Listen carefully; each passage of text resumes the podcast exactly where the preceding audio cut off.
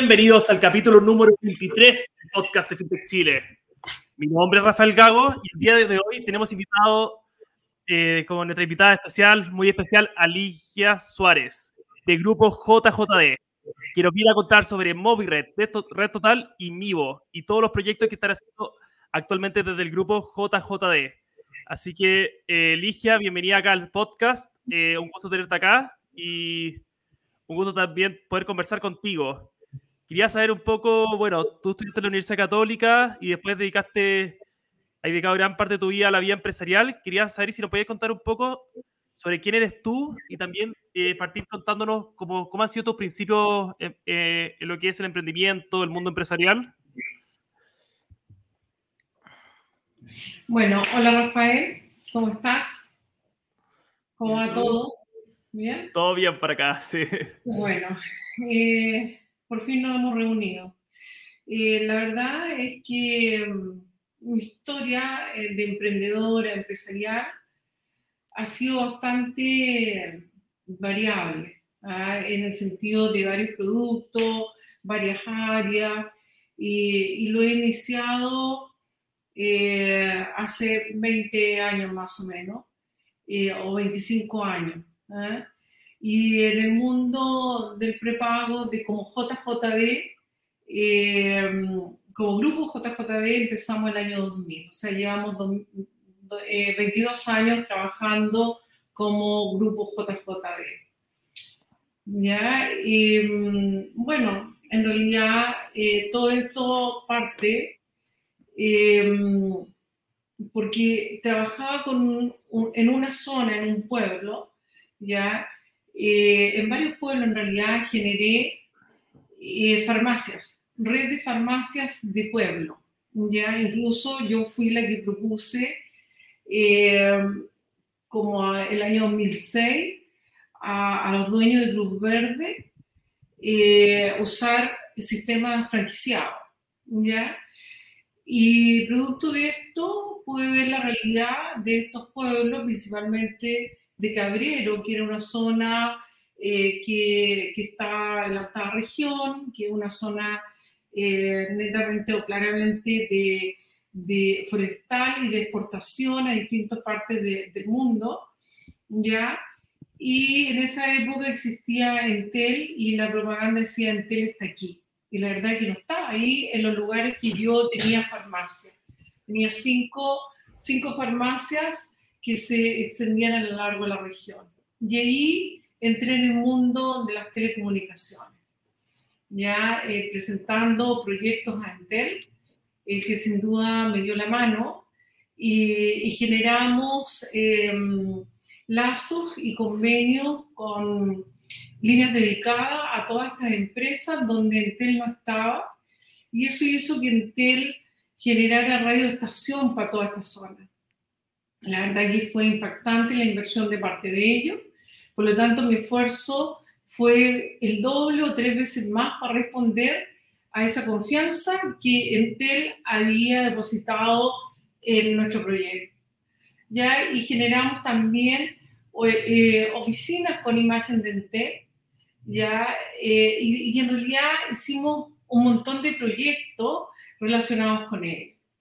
Ya incluso nosotros fuimos, presentamos la propuesta de administrar los teléfonos monederos que existían en la, en la calle, todo el parque de parte de Entel. Y hicimos un piloto y resultó tan bueno, tan bueno que me iban a, a extender la zona. Ya, pero paralelo a eso me pidieron hacerme cargo de una, de una tarjeta que se llamaba Loticket, que se utilizaba principalmente para llamar al extranjero y, me di cuenta en el paso del tiempo que existían estas tarjetas de prepago para las telefonías móviles. Y ahí empecé a distribuir. JJD fue la primera empresa que distribuyó o que generó la industria de la distribución de tarjetas de prepago. Estuve como tres años sola en el mercado y haciéndolo yo como una logística propia mía, te fijas, y, que en realidad andaba en la farmacia y también miraba esto y entregaba y, y aperturaba puntos. Y, y, fue así como Entel eh, me llamó a reunión y, y, después empezaron a llegar todas las empresas de telecomunicación, de telecomunicaciones, todas las telcos, para saber quién era. Y ahí vieron que se, se está distribuyendo este producto y ahí se genera la industria de la distribución de la tarjeta de prepago. Y así fue como me fui metiendo en el ambiente de telecomunicaciones y transaccional. En el tiempo, en esta empresa, en la empresa de telecomunicaciones, con esta tarjeta, que esta tarjeta no se bloqueaba. Es decir, asaltaban a los vendedores, te fijas, eh, y, es lo que pasaba ahí, que mm, que no se podían bloquear era dinero efectivo. Entonces ahí era tanto el nivel de robo que además eh, se robaba la factura, la guía, que yo empecé a presentar un proyecto a, a Movistar y también a Servicio Impuesto Interno para generar facturas electrónicas con IVA cero. Ah, y nosotros como industria, ser retenedores de impuestos, lo que fue, fue aceptado y por lo tanto cuando saltaban al vendedor ya no le robaban las facturas que estábamos distribuyendo, que eran a mano. y que teníamos que llevar el impuesto interno, porque si te robaban la factura, te robaban la mercadería, para que no pagar impuestos sobre esas tarjetas robadas, tú tenías que hacer todo un protocolo de ir a la PDI, hacer la denuncia o a carabinero, llevar el impuesto interno, etc. Bueno, y así fue que en el tiempo consideré que la, la tarjeta era un riesgo. Y, y Movistar presenté a Mauricio Herrera, que todavía está en, Telefónica, ya con su gerente, y le presenté el proyecto, incluso a Roberto Chame, le, le arrendé unos posts para sacar, hacer de la tarjeta una carga digital. ¿ya? Desarrollé una plataforma, etcétera, y lo presenté a Movistar y me dijeron, dije, esto es lo que nosotros queremos hacer eh, y queremos eliminar la tarjeta. Pues bien, así fue que en el año 2007 nosotros fuimos la primera empresa, ya fuimos la primera empresa en Chile, ya que pasamos de la tarjeta a una transacción electrónica de recarga prepago. ¿Ya? Y, respaldada con una tremenda plataforma donde te administraba cada comercio que compraba eh, transacciones, eh, cuotas de transacciones, y en la medida que el usuario iba al comercio, elegía qué quería. Si quería Entel, Claro, Movistar, y ahí nosotros, en el fondo, era una billetera electrónica virtual. Ya en ese tiempo, en el año 2007, y así fue que esta, este comercio tenía en la un saldo de dinero y se transformaba de acuerdo a la recarga que él quería comprar, el usuario quería comprar. Bueno, y avanzamos sobre este mundo y la verdad es que era muy, muy distinto visualizar al vendedor con una tarjeta física y que después volvía con su bolso con la mitad decía, ya, mira, vendió tanto, pero a ver, al verlo en la pantalla en una plataforma que si tú a un comercio le vendías 100, vendía los 100 en 10 minutos. Si le vendías 200, lo vendía en 10 minutos los 200. Tú le vendías 500 y lo visualizabas digitalmente, por supuesto, ya que vendía esos 500. Entonces, la demanda del producto era altísima. Solo que cuando nosotros vendíamos la tarjeta, no nos dábamos cuenta, porque el vendedor le dejaba 10 tarjetas y no volvía en dos días más. Entonces, mm. que esas 10 tarjetas las vendía en los 5 primeros minutos. Bueno, y es así que me di cuenta que, que este producto, la demanda del producto era mucho mayor que la capacidad del flujo de caja que tenían los comercios. Por lo tanto, decidí ir a hablar con el gerente del Banco Santander para generar un, crédito, ya por supuesto, dado a mis clientes y respaldado por una aseguradora, ya, y a ver si la podíamos pagar este crédito a través de un POS, ¿ya? De tal manera que este cliente que está en las zonas más alejadas de Chile no fuera al banco, sino que pudiese de alguna forma pagar a través del POS. Cuando se le presenté este proyecto al BCI y se lo presenté también al Santander, Santander me, me dijo, mira, Ligia, es lo que nosotros queremos hacer a futuro y esto se llama corresponsal bancario. Y, bueno, eh, estuvimos trabajando cuatro años con Rocco Fatigante de la banca transaccional del Banco Santander y don Cristian Melo, que era el gerente de edición, y sacamos la corresponsabilidad eh, de Santander. Incluso nosotros fuimos, eh, fuimos certificados por la Superintendencia de Banco el año 2008. ¿ah? El año 2008. Fue buenísimo, solo que no continuamos por alguna falta de cumplimiento, no, no, no continuamos en el proyecto. Pero eh, luego, fija, apareció el Banco Chile y, eh, para generar una alianza con, con el Banco Credit Chile para todos nuestros comercios. Bancarizamos más de 12.000 clientes, 12.000 comercios en Chile. Y a través de esa bancarización y, y asociado a Servipar, nosotros podíamos, nuestro comercio podía recibir pagos de cuenta, pagos de crédito y, y, en el fondo transformarse en una mini eh, caja del banco, ya, que fue muy útil para el banco. Eh, y así fuimos y entramos en el mundo de las transacciones. Eh, posteriormente hicimos convenio con Sencillito, ya eh, generando un formato distinto que va contra el saldo de la recarga, es decir, el comercio recibe un pago cuenta, le hacemos la reversa, nosotros le pagamos a Sencillito y el cliente se queda con el dinero. Y bueno, fue así cuando llegamos al año 2012, más o menos. En realidad fue como empezamos a trabajar después del terremoto. A ver, el año, en el, en el periodo de terremoto, en el año 2010, ocurrió que, que todos, los, todos los comercios se cerraron y no, había, y no había luz.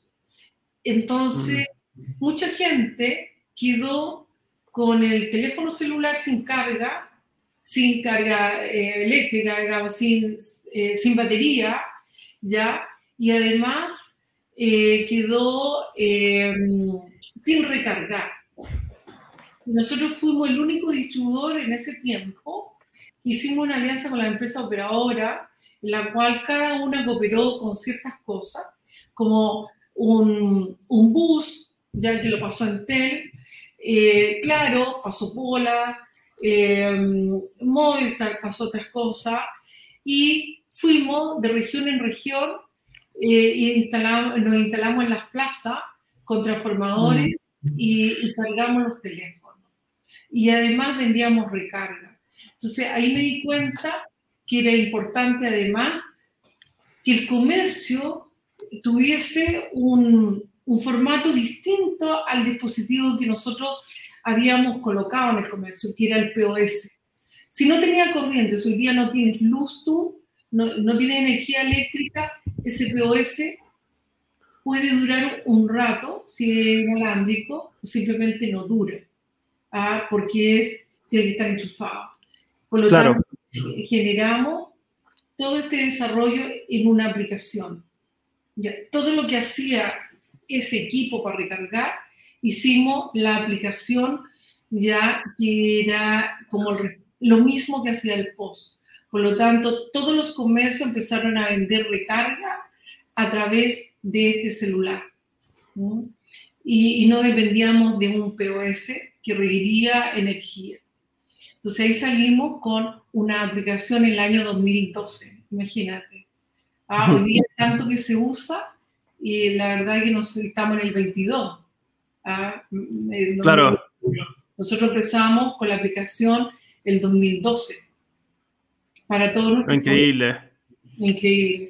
Siempre nos no hemos ido adelantando un poco, eh, yo no, no, sé si a la necesidad eh, de poder vivir mejor y, y y con productos con impacto masivo, ¿ah? tanto para el usuario como para el comercio, Rafael. Eso hemos hecho en el tiempo. Bueno, en, el año 2014, mira, se me ocurrió, o sea, se nos ocurrió en general, eh, partimos a Zaragoza, España, a buscar un teléfono público en el cual nosotros le pusimos un router para internet. ¿Ya? Mm. Entonces, y si el comercio tenía em, internet, podía capturar ese internet en este monedero y tú podías comprar internet echando monedas en este teléfono. Entonces tú colocabas 500 pesos y comprabas datos. Y así nosotros nos fuimos colocando en lugares muy alejados, ya eh, como por ejemplo en los campos, colocábamos este teléfono monedero y la gente compraba, se instalaba en las mesas del local y tenía internet. Como, como, como, lo, como te entregaban una clave, te entregan una clave, no sé si hoy día, pero yo creo que hoy día es gratis, pero en los hoteles hace un tiempo. Te claro.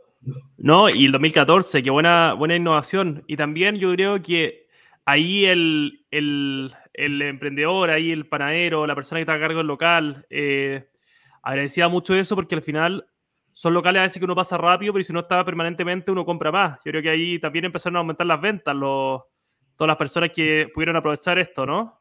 Sí, sin duda, Rafael, pero y lo más que tú veías y la satisfacción que tenía uno eh, fue haber aportado Internet en zonas que no, en ese tiempo no existían. ¿ah? Eh, para ah, fue, fue, fue, en zonas rojas de, fue en zonas rojas, o sea, en zonas remotas, sin... Todavía en Chile siguen habiendo un par de zonas rojas, son menos, pero en ese año las zonas rojas eran, ah. eran, eh, eran muchos kilómetros cuadrados de territorio chileno que había zona roja y, qué increíble, o sea, la gente iba a conectarse a internet al local, o sea, era donde había internet. Exacto. Y ahí, qué interesante ahí ese dispositivo. Ahí Ligia está ahí como, ha estado como entre medio de las telecomunicaciones y las finanzas y las transacciones, así ha sido una, muy entretenido. Y ahí, ¿cómo, fue, ¿cómo fue evolucionando eso? Mira, fue bueno, ya solo que después trajimos, eh, aproximadamente hicimos un convenio con Movistar eh, para colocarle el chip a este teléfono y, y, en el fondo funcionaba bastante bien. ¿Ah? Solo que después ya empezaron a, aperturar mucho más servicios de internet, fija, y la gente también lo empezó a mal usar y finalmente lo, lo sacamos, lo devolvimos a España porque eh, eh, teníamos que pasar arreglando el teléfono. ¿ah? porque metían monedas chuecas eh, y con malas intenciones. Entonces, la verdad que deberían haber sido fichas. ¿Ah? Creo que eso lo hubiese sido lo mejor, pero no se me ocurrió en el momento, me dio lata y lo mandé de vuelta. ¿ah? Pero, y así seguimos. Bueno, el año 2015 eh, nos fuimos a Perú. Ya el año 2015 acompañamos a Entel a Perú y, y, y aún nos mantenemos 2015-2016 más o menos, eh, no, nos mantenemos allá como integrador único de Entel. Y, mm, y, ¿qué hicimos? Eh, nos fuimos con todos los jefes nuestros de venta y enseñamos a los distribuidores de, que estaban en Perú cómo nosotros eh, trabajábamos aquí en Chile. ¿Ya? Y allá en Perú, bueno, hemos desarrollado alianzas con, con empresas de Vietnam, que es Vitel, eh, que también eh, tiene recarga, eh, prepago eh, de internet, sobre todo de datos. también tenemos alianzas con Western Union de Estados Unidos, que, que genera otras funciones en Perú, no las mismas de acá en Chile. estamos con Nextlot, que es la lotería de Perú. estamos Hemos generado alianza con la billetera electrónica BIM, que es la billetera electrónica de Perú, y así hemos ido generando hartas alianzas eh, en Perú. Ah, eh, los distribuidores están muy contentos y, mm, bueno, y siempre generando nuevas oportunidades. hemos compartido nuestra aplicación en Perú, nuestra plataforma para la administración de esta recarga transaccional. Allá no usan POS, solamente teléfono. Así que, y les ha servido bastante en realidad. El, mira, después, eh, en el tiempo, eh, el año 2017, eh, hicimos alianzas, ya nos metimos en el área de transporte. Ya vino la empresa Everis, que es una empresa española, es una filial de, de NT Data, que es una empresa japonesa, ya, y pidió nuestra colaboración eh, en un piloto que iniciamos en Villarrica, ya eh, alianza con, también con el, eh, el gobierno, ¿ya? Y, y, la idea era sacar las monedas de las micro en las zonas regionales ¿ah? y, y, utilizar una tarjeta sin contacto, como la estilo VIP, y además pagar con el celular ya en un validador. Y así fue que eh, eh, se generaron más de 56 buses y se hizo toda la estructura, toda la, la arquitectura que se necesitaba para estos medios de pago y, y que se triangulaba a, a, la municipalidad, se hace todo lo que es el perímetro de exclusión, es decir, eh, todos los buses salían a distintas horas, esto se mapea, en una aplicación donde tú sabes a cuánto está el bus, cuánto le falta para llegar al paradero que tú estás, cuál es el que viene después, dónde va, eh, las zonas de, de, recarga, y bueno, y ahí tú puedes subir al bus de Villarrica y lo puedes pagar, eh, puedes pagar tu pasaje con QR o bien con una tarjeta eh, con tecnología MyFair que es sin contacto, estilo VIP. ¿ah? y eso ha servido de, de zona de show, donde van los empresarios y ven este modelo de negocio. Y la verdad es que íbamos muy bien eh, hasta antes de la pandemia. ¿ah? teníamos contrato con 800 buses en la octava región, en otras regiones, y, y, finalmente el COVID se llevó todo y hoy día se están reactivando. Estamos con nuestra plataforma y se triangula la municipalidad, carabinero, al empresario, el, bus tiene una plataforma en su consola donde él avisa si pinchó un neumático, si va atrasado, entonces avisa y se, y se sincroniza todo el, toda la plataforma, todo el servicio. ¿ya? Eh, bueno, y llega así como finalmente eh, digamos, a, a, a, trabajar con el Ministerio de Transporte. ¿ya? Me salté un periodo que fue el desarrollo, para eh, volver atrás, el desarrollo de la boleta electrónica para el efectivo. Claro. Aunque, aunque te parezca extraño, pero nosotros fuimos los que presentamos la posibilidad de hacer la boleta electrónica en el POS que tenían estos comercios. Y esto nace de una propuesta del año 2013. Trabajamos con el Servicio de Impuesto Interno eh, mucho tiempo, sacamos una resolución el año 2016, ya en el cual eh, no se iba a llamar boleta electrónica, sino se llamaba vale electrónica para el efectivo. ¿Y por qué no se podía llamar boleta electrónica?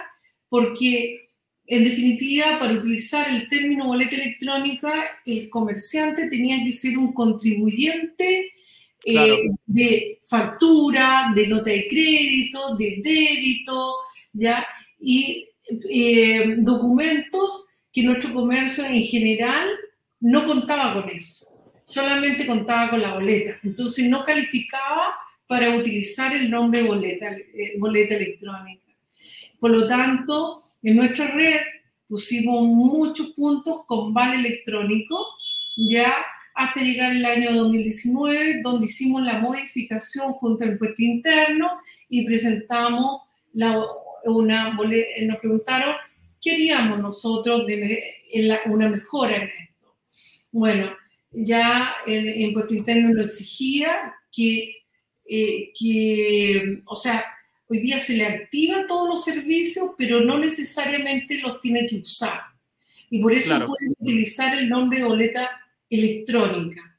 ¿Ya? ¿Y, cuál fue la, la, innovación o la mejora? Es que hicimos una boleta electrónica y ya en, en app, en la nube. Entonces tú la, la tomas, esa boleta electrónica, y la puedes bajar ya sea en tu PC, en tu, a través de una web, ¿no es cierto? O, en una app, o también distinta, por ejemplo, en Marketplace estamos, eh, y lo puedes bajar en distintas integraciones o modelos. Y bueno, en el año 2020 ya se, eh, eh, ¿no es cierto?, se editó obligatoria la boleta electrónica para todo el mundo efectivo. Y ese fue el penúltimo, eh, la penúltima innovación interesante que hicimos como producto con impacto social y que tiene una gran satisfacción para nuestra empresa. Hemos hecho cosas muy buenas, eh, sobre todo para todos nuestros habitantes de Chile que viven en las zonas más alejadas, facilitando eh, la vida a, a, a todos nuestros eh, a todos nuestros consumidores. ¿ya? Y como te digo, lo último ya fue o es MobiRed.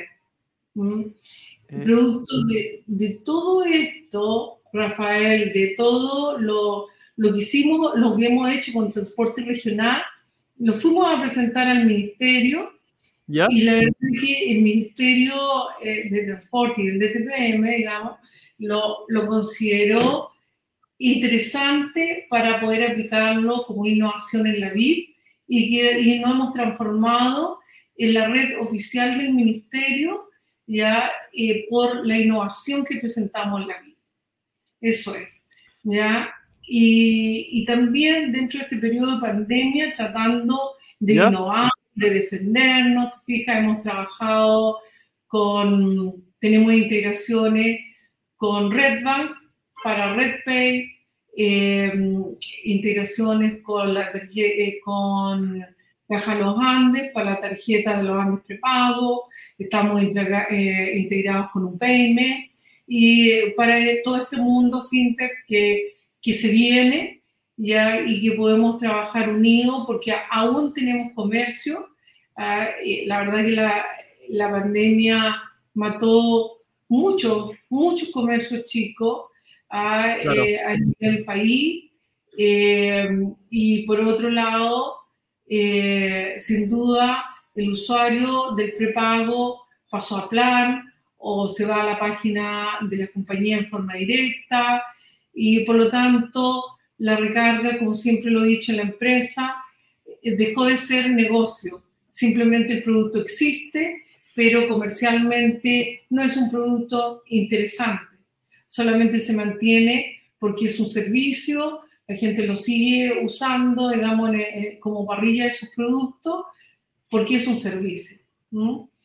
Pero, pero es así como afortunadamente ya pasando la pandemia y se dio justo, te fijas, en el 24 de enero de, este año, la ministra eh, eh liberó el producto MobiRed, ¿ah? que es eh, es una solución tecnológica, una solución tecnológica muy innovadora que está en distintas plataformas digitales, ya, ya sea web, app, eh, integraciones para empresas, para organizaciones importantes, y, que em, la verdad que em, su objetivo principal fue eh, mejorar la calidad de vida o, la, o, el tiempo, eh, tratar de hacer ahorrar el tiempo del usuario de la tarjeta VIP. Ah, porque eh, la participación era 90% o 90 y más por ciento, tú ibas a hacer la recarga presencialmente al metro y lo tenías que pasar al tótem. O sea, cuando la cargabas por web, igual tenías que ir a un tótem. Hoy día ya no es necesario.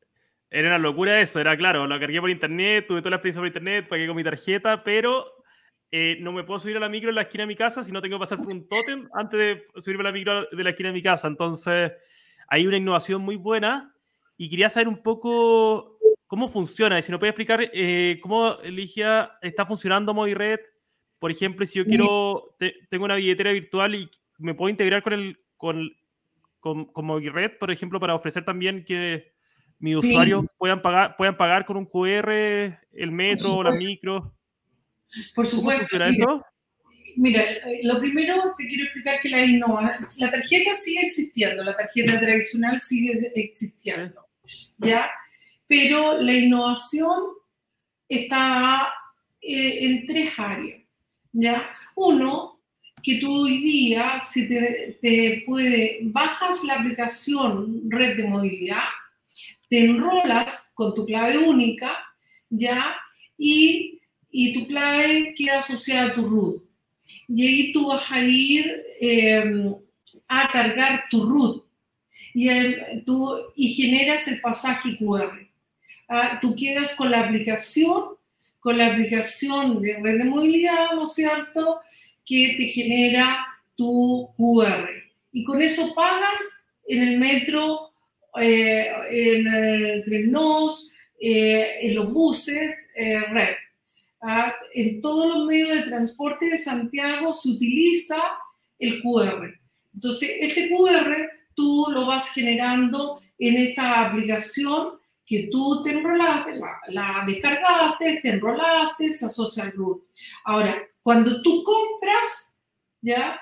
Tú, tú con ese con todo ese proceso, tú generas tu cuenta, tu cuenta QR, ¿ya? Y en esa cuenta QR genera una tarjeta virtual que tú la ves en tu teléfono.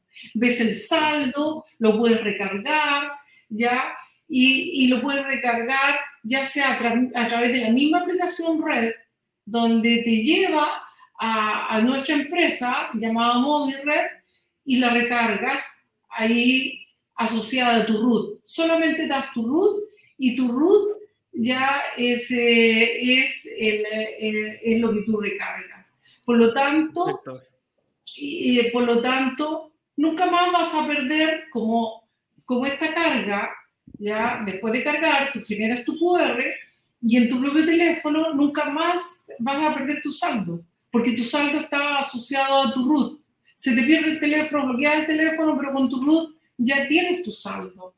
¿ah? Entonces, y además no necesita activarse, porque tú, e, ese QR está activo. ¿ah? Dura dos horas, si se te acaba el internet por cualquier plan que tengas, qué sé yo, queda en la memoria del teléfono, ese QR que generaste, ese pasaje, y además se va refrescando cada seis segundos. Esa es la innovación número uno. La innovación número dos es para que ya viajar sin preocupaciones. ¿ah? Tú entras también a Red, eliges que quieres una recarga VIP automática y ahí tú te enrolas en OnePay. Ya te enrolas y todos los días, y tú dices, ¿cuánto quieres cargar en esa tarjeta todos los días? ¿O cuánto es el saldo que tiene que tener esa tarjeta todos los días? Entonces, si yo quiero tener 5 mil pesos y me gasté un solo viaje, en la noche se revisan todas estas personas que inscribieron su tarjeta física en OnePay, ¿no es cierto? Se ve cuánto consumió y en la noche le, hacemos el cargo en su tarjeta y mañana ya está ese saldo completo en su tarjeta. Y ese eh, también no necesita eh, que tú pases por un tótem. Está en una lista blanca que se cargan todos los validadores de, transporte, de, los, de los medios de transporte, por lo tanto tú pasas y pasas con tu tarjeta y ya te la reconoce solo con un one click, ya tú tienes tu carga en tu tarjeta y te lo reconoce como viaje. ¿Ya? Excelente, excelente. Es la tarjeta VIP automática. Y la tercera forma, a pesar de que es la tarjeta tradicional, pero tú ya la puedes cargar en la webpage, y puedes cargarla a través de mobilred.cl, ¿no es cierto? Tú la recargas y la puedes activar en, tu mismo teléfono smartphone. ¿ya? En, un teléfono inteligente con tecnología NFC, tú pescas tu tarjeta, pagas con WebPay y además eh, tienes a través de la aplicación Red de Movilidad el activa, eh, el activa de saldo o consulta de saldo. Y queda activada tu tarjeta y puedes viajar con tranquilidad. Entonces ya no tienes la necesidad de ir al metro. No, y qué buen timing, Ligia, porque eh, también el tercer punto que me comentabas eh, sobre el tema de, del NFC, actualmente ya los, antes del NFC venían los celulares de alta gama y ahora está viniendo los de baja, mediana gama y alta gama. Entonces al final es una tecnología que se está volviendo eh, mainstream, como dicen los, los estadounidenses, una, ya está volviendo eh, eh, masiva. Así que también lo bueno es que cualquier persona va, va, va, a poder empezar con un smartphone a usar cualquiera de las tres opciones. Y ahí, y cuéntanos un poco, yo sé que esta tecnología, no sé, es a nivel mundial, también el metro de Nueva York está funcionando así, también otros metros, y qué bueno y qué increíble que ustedes hayan hecho esta irrupción acá en Chile. Y ahí se nos puede contar un poco, eh, un poco sobre la empresa, cómo funciona el grupo JJD, eh, eh, cuántas personas trabajan, cómo, cómo, se, cómo, funciona la empresa en el día a día. Mira, nosotros en total somos 70 personas hoy día. Ya la verdad que con el COVID antes teníamos 18 oficinas presenciales a lo largo del país. Hoy día estamos con dos oficinas, una en Santiago y otra en la octava región. Eh, somos alrededor de 70 personas y, y, nos estamos focalizando en el mundo digital. Ya vendedores también tenemos en la calle, ya eh, que incluso hacen recaudación, lo que nos ayudó mucho en, eh, en, el tiempo del COVID, porque el, vendedor iba a los puntos, te fijas, y, y, y recaudaba dinero. Y, um, y la gente no podía ir al banco se demoraba horas, horas. Claro. Entonces prefería no ir y no comprar. ¿Ah? La transferencia, muchos clientes nuestros no transferían, no eran bancarizados, hoy día ya son, estuvieron obligados a bancarizarse, entonces eh, la verdad que ayudaron mucho todos estos vendedores que, que son fantásticos en realidad. Eh, son gente que está muy preparada, eh, son vendedores que llevan muchos años en la empresa, eh, por lo tanto tienen un conocimiento muy grande de la industria eh, en, terreno. Y, trabajamos con asociados, nosotros somos parte de una empresa que es CIF América, que, que eh, están en Buenos Aires, son argentinos, ya, y somos partners. trabajamos en, en todos los desarrollos, con ellos estamos en distintos países y también el proceso de innovación. Allá, bueno, están en otros países, eh, como Uruguay, etcétera, eh, y, se trabaja principalmente en, servicios aduaneros, ya el control aduanero, y también en, en temas de seguridad, por ejemplo, eh, digital en los containers, con monitoreo satelital y ese tipo de cosas. Sí, es muy interesante. Qué entretenido, qué entretenido esa tecnología. No, o sea, están en todas partes de tecnológica, Ligia. Y mira, la otra vez conversamos acerca de tu rol. Bueno, actualmente la industria fintech cuenta con, eh, a nivel nacional cuenta con un 9% de mujeres founders o CEOs en altos cargos, en altos cargos, que son el 9%, o sea, cada una mujer hay 10 hombres debido a eso, el año pasado, bueno, como, como asociación gremial, lanzamos la iniciativa Women in FinTech, que actualmente ya participan más de 240 mujeres. Y quería saber un poco, ¿qué opinas? Eh, qué, opinión tienes? Eh, acá tengo una nota del Woman Times Chile, donde dijiste una frase que era algo así, que decía que la mujer tiene, tiene que ser brillante para ser exitosa y un hombre tiene, no tiene que ser brillante para ser exitoso. Quería ver si nos puedes contar un poco sobre tu visión al respecto. Ah, Rafael, me tomaste un, un, punto muy sensible. ¿ah? Eh, mira, ay, si fuera muy transparente, te podría decir que ha sido muy difícil ser una mujer y emprendedora además. Tremenda, eh, muy, muy difícil. Porque yo he vivido en industria que lidera el varón, que está eh, eh, donde está administrado por hombres ya y la competencia es de hombres y no, no hay medición. Entonces, eh, nosotros en la industria de recarga, la verdad que ha sido complejo, ha sido complejo, pero no hemos defendido y, y mucho de, de, la empresa FinTech me ubica y, y saben que, que soy arma de tomar arma de tomar, porque, porque, defiendo a Rafael lo que se ha hecho con mucho esfuerzo. El problema es que el resto de la industria no respeta lo que se hace, incluso a gente muy, que no voy a nombrar, pero muy conocida, le he dicho que si existe la incapacidad de formar fuerza de venta, ya tengo, eh, eh, tengo la disposición a formarle gente de venta. Pero no destruya empresas que son de regiones, que lo hacen como lo hacemos con mucho esfuerzo y, y que en definitiva eh, llegan, compran vendedores, compran jefe de venta, compran cartera. De hecho, tengo demandas y se ha ganado ya por competencia desleal y malas prácticas. Ha, ha claro. sido brutal, ha sido brutal. Entonces, si no hay respeto, hacia uno, uno tiene que defender su empresa. Y defender una empresa eh, hay que tener garra.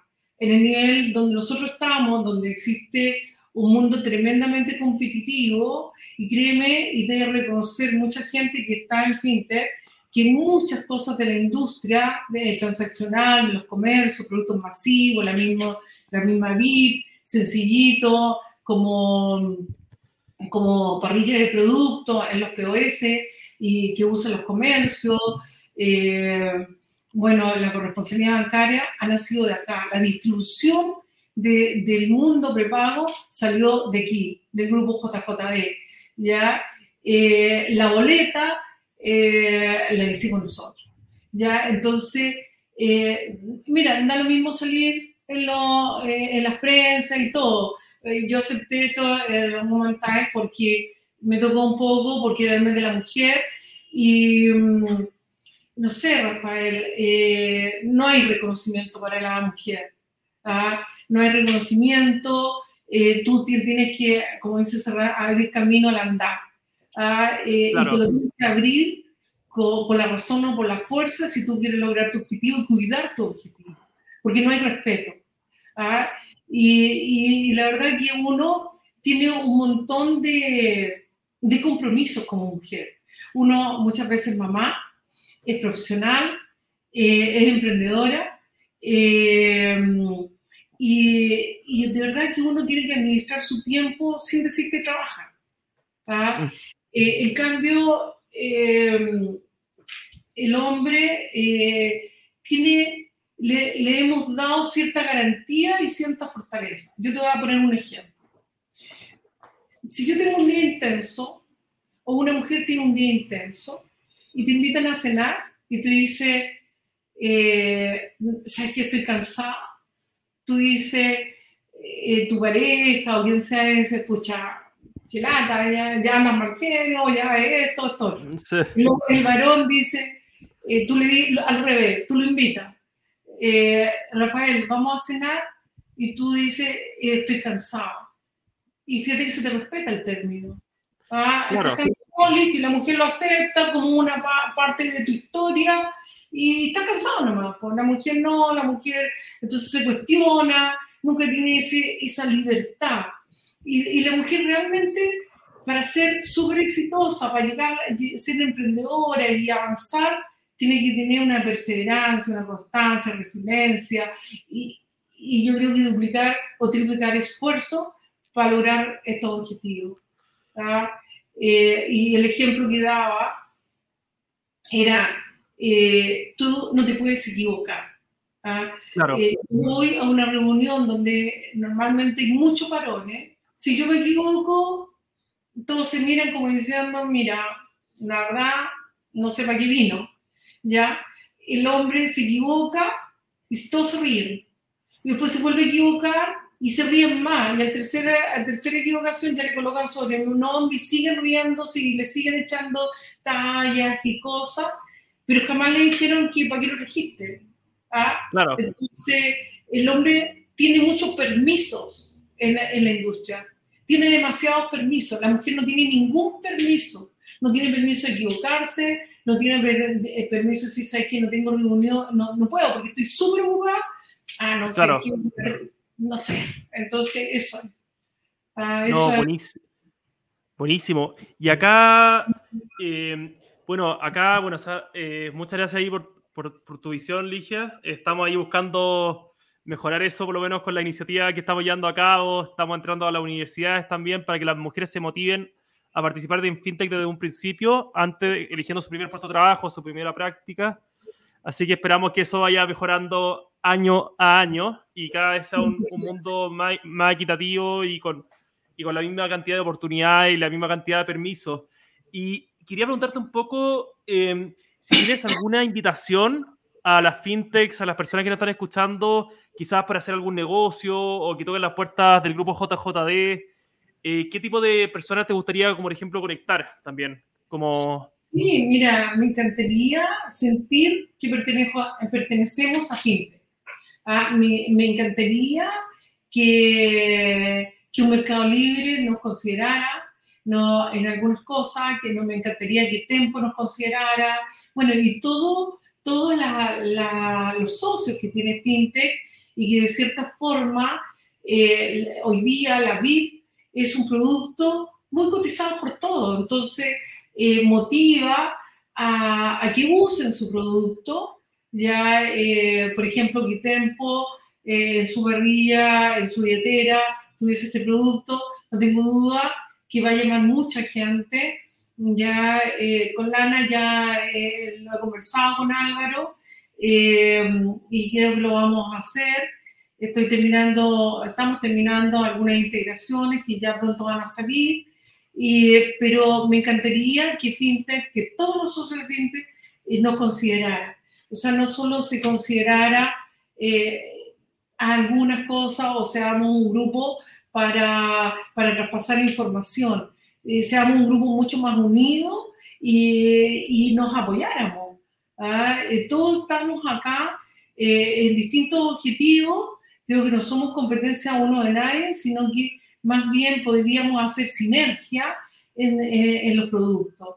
¿ah? Nosotros eh, vamos a trabajar con transporte regional, vamos a trabajar con EFE, vamos a trabajar con todos los medios de transporte y, y bueno, y que, todos los socios de FinTech nos consideraran, porque la verdad que nadie le ha golpeado nuestra puerta eh, para decirnos, eh, oye, ustedes tienen este producto, eh, y, algunos saben, podemos hacer alguna alianza, integrémonos, cómo lo hacemos, eh, cómo lo puedo colocar dentro de mi billetera electrónica para que el usuario de esta billetera electrónica eh, se compre en su, mismo, en su misma billetera, ¿te fijas?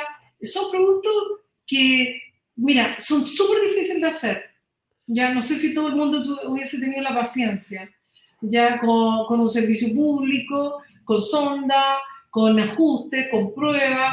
Eh, es una inversión grande. No sé cómo va a seguir después porque ya el camino está pavimentado, pero, pero no es fácil hacer lo que tenemos nosotros en, eh, nuestra empresa. Entonces, eso, nos, consigue, nos consideren para el cachín, cachao, no sé, creo que, que podríamos aportar mucho, mucho, mucho. No, de todas maneras, ahí eh, ya el estándar mundial, de hecho, en otros países, en Europa, en Estados Unidos, uno puede pagar, por ejemplo, en Estados Unidos uno puede pagar el metro con Apple Pay, que es una de las fintech más grandes de allá. Acá invito también a todas las wallets a subirse a esta nueva tendencia de poder integrarse, de poder integrarse ahí eh, para poder pagar el transporte, que es algo de uso diario, y también ahí generar una mayor adhesión y una mayor usabilidad de sus billeteras digitales, sus wallets, con sus propios clientes. O sea, no solo usarlo para comprar cosas, no solo usarlo, por ejemplo, para ahorrar, no solo usarlo para invertir, sino usarlo en el día a día. Son transacciones pequeñas, pero que van a generar mucha más fidelización de las billeteras. Así que actualmente, bueno, ahí Cualquier cosa van pueden tocar la puerta acá en el grupo JJD. Y mira, eh, fue una, ha sido un capítulo extraordinario, Ligia. Eh, te agradezco muchísimo haber estado acá. Yo creo que esto fue una gran, gran aprendizaje de cómo es eh, con tu historia. Yo creo que todo, mucha gente lo van a poder tomar como un aprendizaje de cómo emprender, de cómo moverse. Se, ve mucho que en el grupo fueron capaces de, de, tomar y poder abarcar las nuevas tendencias tecnológicas del momento. Y después venía otra tendencia y la abarcaron. Y, y así han ido moviéndose desde fines de los 90, principios de los 2000, no han parado. Así que felicitaciones también ahí por todo el desarrollo que han tenido. Y muchas, muchas gracias por haber acá, habernos acompañado en el podcast de FinTech Chile. No, gracias a ti, Rafael. La verdad es que nos costó, pero la hora llegó. Y, bueno, como nos dicen, la tecnología en el silencio. Ah, eh, siempre estamos focalizados en nuestro objetivo y, mm, y nos aprovechan grandes empresas también. ¿eh? Grandes empresas, eh, eh, por ejemplo, hace poco tuvimos una reunión con Masabi, que es una empresa inglesa y que está muy interesada en trabajar con nosotros. Entonces, yo lo, hago un llamado en realidad para que trabajemos entre todas las empresas fintech y, y que nos ayudemos, que nos ayudemos para poder seguir creciendo, porque hemos pasado todo un momento difícil. Y, la VIP, oye, es un producto que llama a mucha gente a utilizar tu wallet en forma permanente y, y la están mirando, están viendo, entonces ellos también podrían aprovechar de mandar mensajes, porque ya la gente lo va a ir viendo, haciendo promociones, qué sé yo, porque la gente la va a usar constantemente con este producto. ¿Ya? Así que muchas gracias, Rafael. Muchas gracias. No, muchas gracias acá, Ligia, y nos estamos viendo pronto. Nos vemos ahí en un par de eventos que tenemos acá en la asociación. Así que un gran abrazo desde acá del estudio y muchas, muchas gracias por haber participado. gracias a ti. Muchas gracias. Chao, chao, que estés bien. Igualmente.